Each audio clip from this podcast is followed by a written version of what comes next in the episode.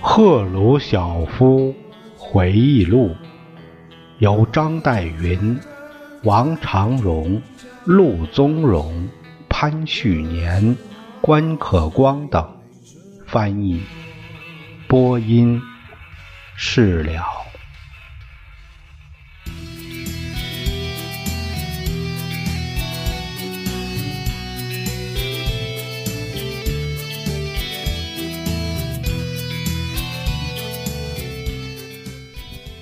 正如我们所预料的，此刻已经发生饥荒。不久，关于饿死人的信件及官方报告纷纷向我寄来，然后人吃人的惨事开始了。我接获一个报告说，在基辅郊外瓦西尔科沃镇。附近一个小桥下，发现一个人头和两只脚底，显然这个尸体是被吃掉了。有许多类似事件。当时的敖德萨省省委书记基里钦科，这个基里钦科战前是赫鲁晓夫的下属。乌克兰党组织部的干部，战时任少将，在前方各战线的军事委员会供职。一九四九年底接替赫鲁晓夫任乌克兰第一书记。一九五七年到莫斯科当赫鲁晓夫的心腹助手。那时他已协助赫鲁晓夫击败了所谓。反党集团。一九六零年，基里钦科突然失宠，原因岂未宣布。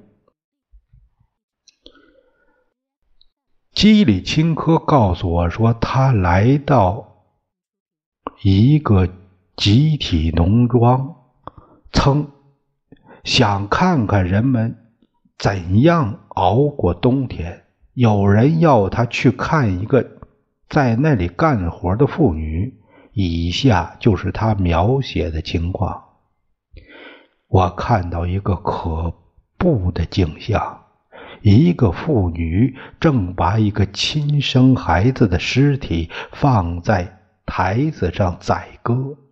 她边干边唠叨着说：“我们已经吃掉马涅奇卡，就是小玛丽。”现在我们要把瓦涅奇卡、小伊凡淹起来，这将够我们吃一些时候。你能想象吗？这个妇女饿得发了疯，以致屠杀他们自己的孩子们。当我重复这个报告时，我的思想又回到了那个时期。那个可怖的景象宛然出现在眼前，我束手无策。所有这些事件，我都向斯大林汇报，结果却是更加激起他的恼火。他会说：“你的心肠太软了，他们在欺骗你。”当他们向你报告这一类事件时，他们指望能利用你的感伤情绪，逼你把所有的储备粮都送给他们。显而易见，斯大林有撇开我而获得情报的渠道，而且他相信这些情报的程度甚于我的报告。有人在散布谣言，说我处于乌克兰利益集团的压力之下，在向乌克兰的地方势力屈服。本人已在逐步转化成为一一个乌克兰民族主义分子。有人在说我不应该再得到充分的信任。而斯大林也开始怀着他那种常有的警惕性来对待我的报告。但斯大林这种另外的情报是从哪里来的呢？自然是来自契卡分子。他们在全国各处旅行，并向中央委员会报告。有些情报通给了斯大林本人。人们一般是不太愿意向斯大林提供情报的，因为他们知道那些令人沮丧的报告会使他不悦，从而危及他们自己。斯大林喜欢设想这个国家繁荣昌盛。斯大林所喜欢的是，正如塔拉斯谢夫钦科这个19世纪乌克兰的诗人有一次说的。从摩尔达维亚人的国土到芬兰人的国土，人们都默不作声，因为日子好过。唯一的区别在于，谢夫钦科的诗是在尼古拉一世统治下写的，而现在则是约瑟夫一世的统治。斯大林提议召开中央委员会全会，以讨论农业问题。自从上一次中央委员全会以来，我不知道已经有多长时间了。三十年代后期曾经举行过几次中央委员会全会。先是讨论与人民的敌人进行斗争的问题，其后是讨论在反对人民敌人的斗争中发生的扩大化问题。在那时，斯大林扮演了一个仁慈的角色，反对他自己开始搞的速反扩大化。但不管怎么样。现在，斯大林提议召开全会，以讨论如何提高我们农业的生产力。指定谁去做总报告的问题被提出来了。当着每个人这个面斯大林自言自语地思索着。他问道：“谁去做这个总报告？马林科夫行不行？”他是负责农业事务的，但他能做什么样的报告呢？他对农业毫无所知，他甚至不懂农业上的名词术语。斯大林是当着马林科夫的面说这番话的，他说的绝对正确，但是。格外令人惊异的是，他既然明明知道马林科夫在这个领域内一窍不通，为何又指定马林科夫去经管农业？这荒唐的矛盾实在太妙了，我无法解释。但是另一方面，在斯大林那里，任何事情都是可能发生的。突然，斯大林对我说。你去做总报告。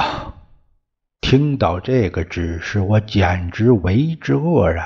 我说：“斯大林同志，请你不要指定我去做总报告。为什么不要？关于乌克兰的问题，我能够做一个报告。我参与乌克兰的工作已有多年，这那里的局势多少我知道一点，但关于……”俄罗斯联邦的农业却一无所知。关于西伯利亚，我连最起码的概念都没有。我从未到过中亚西亚，从未见过棉花，不知道它怎么生长的。事实上，在去乌克兰之前，我对农业几乎毫无接触。我是一个工业家，一向是在搞工业和城市行政方面的工作。但是斯大林坚持说：“那没关系，无论如何，你要去做个总结、总报告。”我说：“不，斯大林同志，请求你免掉我这个差事。我不愿意耽误了中央委员会的大事，我不愿意愚蠢到对一个完全陌生的问题贸然去做报告。”斯大林呻吟了一会儿，然后说。这么说行，我们将指定安德烈耶夫去做这个报告。安安安德烈耶夫在斯大林掌权以以后的一段时间内，一直是他的高级副手之一。一九一四年起加入布尔什维克，一九三二年起任政治局委员。他是一个倔强、没有特色、坚决服从组织的人物。他插手每一项事务，每一项工作，残酷无情地按照斯大林的意志办事儿。一九四三年，他负责农业工作。一九五零年，引起斯大林的不满而从此失意。表面上的理由是农业政策上某个技术问题，由于马林科夫的保护，他没有被清除。后来一度似要东山再起，但终未成功。到了一九五零年，赫鲁晓夫。才成为苏联农业的代言人。安德烈耶夫作为一个党内农业专家，已颇有名声。与政治局的其他成员相比，他知道农业方面的事情是不算少的了。虽然就我个人来说，并不十分钦佩他的知识，他是一个相当枯燥无味的。拘泥形式的人物，我知道他只会利用其他农业专家写的东西去拼凑他的总报告。但无论如何，我想不出任何更适合的人。同时，我为自己得以免稿这一个工作而感到宽慰。于是，安德烈、安德烈耶维奇、安德烈耶夫。就被肯定下来，作为中央委员会全会的报告人。哎，这个政治荒唐到什么程度吧？中央全会在斯维尔德洛夫大厅，也就是他这个大厅在克里姆林宫内举行。安德烈·安德烈耶维奇的报告。如同既往，相当连贯，结构合乎逻辑。我坐在斯大林旁边，看到他正在聚精会神地听着。休会时，我们走进休息室，这里是政治局委员一块用茶点的地方。我们坐在桌边，用着茶点。斯大林问我道：“你对安德烈耶夫的报告有什么想法？”我回答说：“这个报告肯定能帮助说明全部主要问题，但是你坐在那儿对他所讲的什么完全漠不关心。我在注意你。如果你愿意我直言不讳的话，我要告诉你，在我看来，这些问题应当按照稍稍不同的方式提出来。所有必要的问题都已涉及，但其处理方式却是非常挨板的。”斯大林发怒了。最初你自己拒绝做这个报告，而现在你又批评他。我实在无意对这个报告提出批评，特别是因为我本人曾谢绝做这个报告。然而，我仍旧从实的告诉斯大林，在我看来，安德烈耶夫的报告实在不能说是一流的。那时我看出斯大林真的对我非常不高兴。休会之后，我们开始讨论这个报告，包括我在内的许多人发了言。我所谈的是关于重建乌克兰经济的问题。我说，我以为机械化和种子储备是关键问题。在这次全会之前，已经颁布过一些法令。对集体农庄庄园规定了一条首要纪律，就是庄园的首要义务是完成产量定额指标，并把规定的数额上交国家。只有完成了这上交任务以后，才可以将种子以及其他产品供应给集体农庄的庄园。这原是斯大林的主意，但我认为这一条纪律应予以取消。在谷物上交国家之前，种子应先流出，以备农场播种之用。从前，一个农民宁愿饿死，也不肯吃掉他留作种子的谷物。他的种子是他的未来，是他农庄的命根子。我们怎能将他的种子取走？至于说国家会补给偿他，发给他新种子，也无补于事，因为农民无法知道这个种子的习性如何，或者是它是从哪儿来的。这样一来，政府要逼使农民用不知其底细的种子播种，而这些种子可能不适应他们这一地区。这绝不是管理农业的好办法。我在讨论安德烈耶夫报告时发言，更加激怒了斯大林。在马尔采夫的发言之后，我感到有一团更加阴沉的乌云笼罩在我头上。马尔采夫是一个有经验的农民，他在管理乌拉尔的。农业上是出色的。这个 T.S. 马尔采夫是一个很有才智、精力充沛的农学家。他在党内很有一些势力。很长一个时间，他站在为提高农业生产而进行的科学实验的最前线。这些实验有成功，也有失败。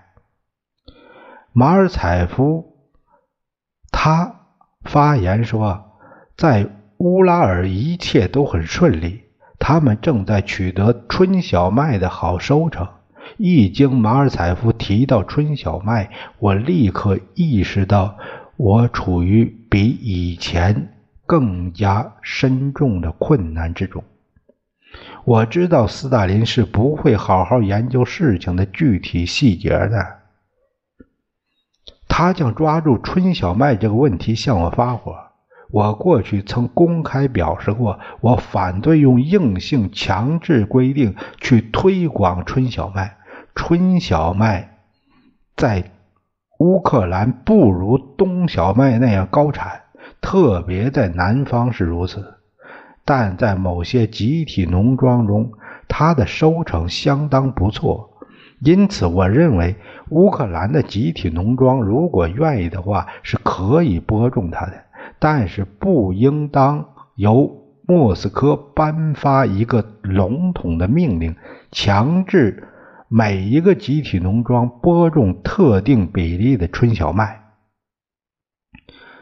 在有些情况下，春小麦的收获量还不够补偿种子的成本。斯大林不知道这个情况，他也不愿意听有关这方面的任何意见。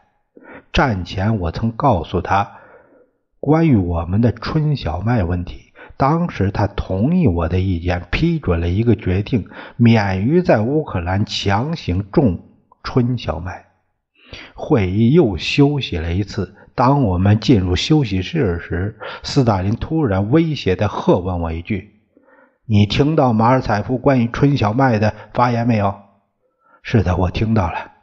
但是斯大林同志，他说的是乌拉尔，在乌克兰，我们的高产庄稼是冬小麦，在乌拉尔，他们完全不种冬小麦，只种春小麦。嗯，他们对他做过研究，知道他的种法和怎样取得丰收。那都没关系。如果他们能在乌拉尔取得如此好的春小麦收成，而我们，他拍了一下他的肚皮，拥有如此肥沃的黑色土地，我们就应当获得更好的收成，应当就此问题做出相应的决议。我说，如果您愿意做这个定为决议，您尽可这样干。你也可以记下我的反对意见。每个人都知道我是反对种春小麦的。但是如果是你愿意这样做，那么就请对北高加索与罗斯托夫省颁发决议。不，这个决议将直接适用于你。斯大林那样说的意思是我应当率先播种春小麦，从而使其他的谷物生长地区学习我的榜样。这个春小麦和冬小麦问题的戏剧性争论，很可以说明斯大林怎样对其一无所知的技术技术问题的干预。